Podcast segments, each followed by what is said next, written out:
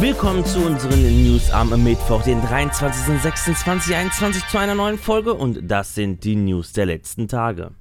Das Berliner Entwicklerstudio Yaga befindet sich ab sofort mehrheitlich in chinesischer Hand. Wie das Studio mitteilte, tätigte der chinesische Publisher Tencent ein weiteres Investment und hält nun eine Mehrheitsbeteiligung am Berliner Studio.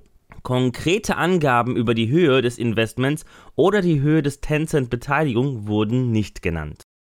Am 22. November 2021 erscheint der nächste Ableger des Landwirtschaftssimulator für PC, Mac, PlayStation 5 und 4, Xbox Series und One sowie Google Stadia. Auch in LS22 wird es neue Fruchtsorten geben. Ein besonderes Highlight sind Trauben, welche ihr nur mit speziellen Maschinen ernten könnt. Jedoch werdet ihr aus den Trauben kein Wein gewinnen, sondern Traubensaft. Zudem kommen auch Oliven ins Spiel woraus ihr natürlich Olivenöl gewinnen könnt. Auch neu dazu kommt Hirse, eine weitere Getreidesorte, aus der wir Mehl mahlen können. Das Spiel von Giant Software erscheint in drei verschiedenen Versionen, als Standard Edition, als Day One Edition und als Collectors Edition. Weitere Details zum Landwirtschaftssimulator 22 werden auf der hauseigenen FarmCon vom 21. bis zum 23. Juni enthüllt, die digital stattfindet.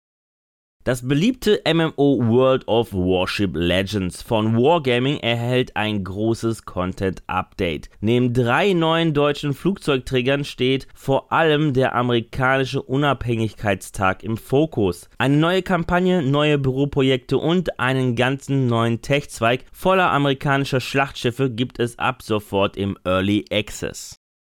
An diesem Wochenende hat Entwickler und Publisher Pearl Abyss weitere Pläne für das beliebte MMORPG Black Desert auf dem Heidelball 2021 vorgestellt. So wurden mehr als 500.000 Abenteurern eine neue Klasse und die Roadmap für die kommenden Monate präsentiert. Die Korsarin ist eine Schwertkämpferin, die die Macht des Meeres nutzt, um sich in eine Meerjungfrau zu verwandeln. Die neue Klasse ist für alle Plattform ab dem 29. Juni spielbar, jedoch könnt ihr schon am 23. Juni ihren Charakter vor erstellen. Auch gibt es neue Informationen zum ersten Koop-Dungeon Atoraxion. Atoraxion ist der erste Koop-Dungeon im Spiel und wird auf PC und Konsolen erhältlich sein. Der Dungeon ist in vier Abschnitte geteilt. Der erste, Wachmalkea erscheint am 21. Juni. Teil 2, Sikrakea, erscheint bereits am 29. Juni. Teile 3 und 4,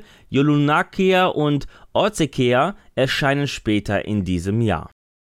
Ein neues Live-Event steht in Kürze in EAs beliebten Multiplayer-Spiel Knockout City bevor. Diesen Freitag, den 25. Juni um 19 Uhr werden Tyler, Ninja, Blevins, Nick Merckx und viele andere auf Twitch in dem teambasierten Multiplayer-Spiel im Beat Studio Buds Bash Turnier gegeneinander antreten. Während des virtuellen Dodgeball-Turniers veranstalten Beats und EA ein großes Giveaway. Zu gewinnen gibt es kostenlose Produkte und Spiele Keys und darunter auch die Beat Studio Buds. Ja, das waren die News der vergangenen Tage und an dieser Stelle verabschiede ich mich von euch. Danke fürs Zusehen. Wenn euch die Folge gefallen hat, dann würde ich mich natürlich über eine positive Bewertung von euch freuen, wie auch über eure Kommentare. Und damit ihr keines unserer Videos verpasst, einfach ein Abo dalassen und das Glöckchen natürlich aktivieren. Die nächste Folge folgt am Samstag. Bis dahin bleibt gesund und guten Loot euch. Ciao.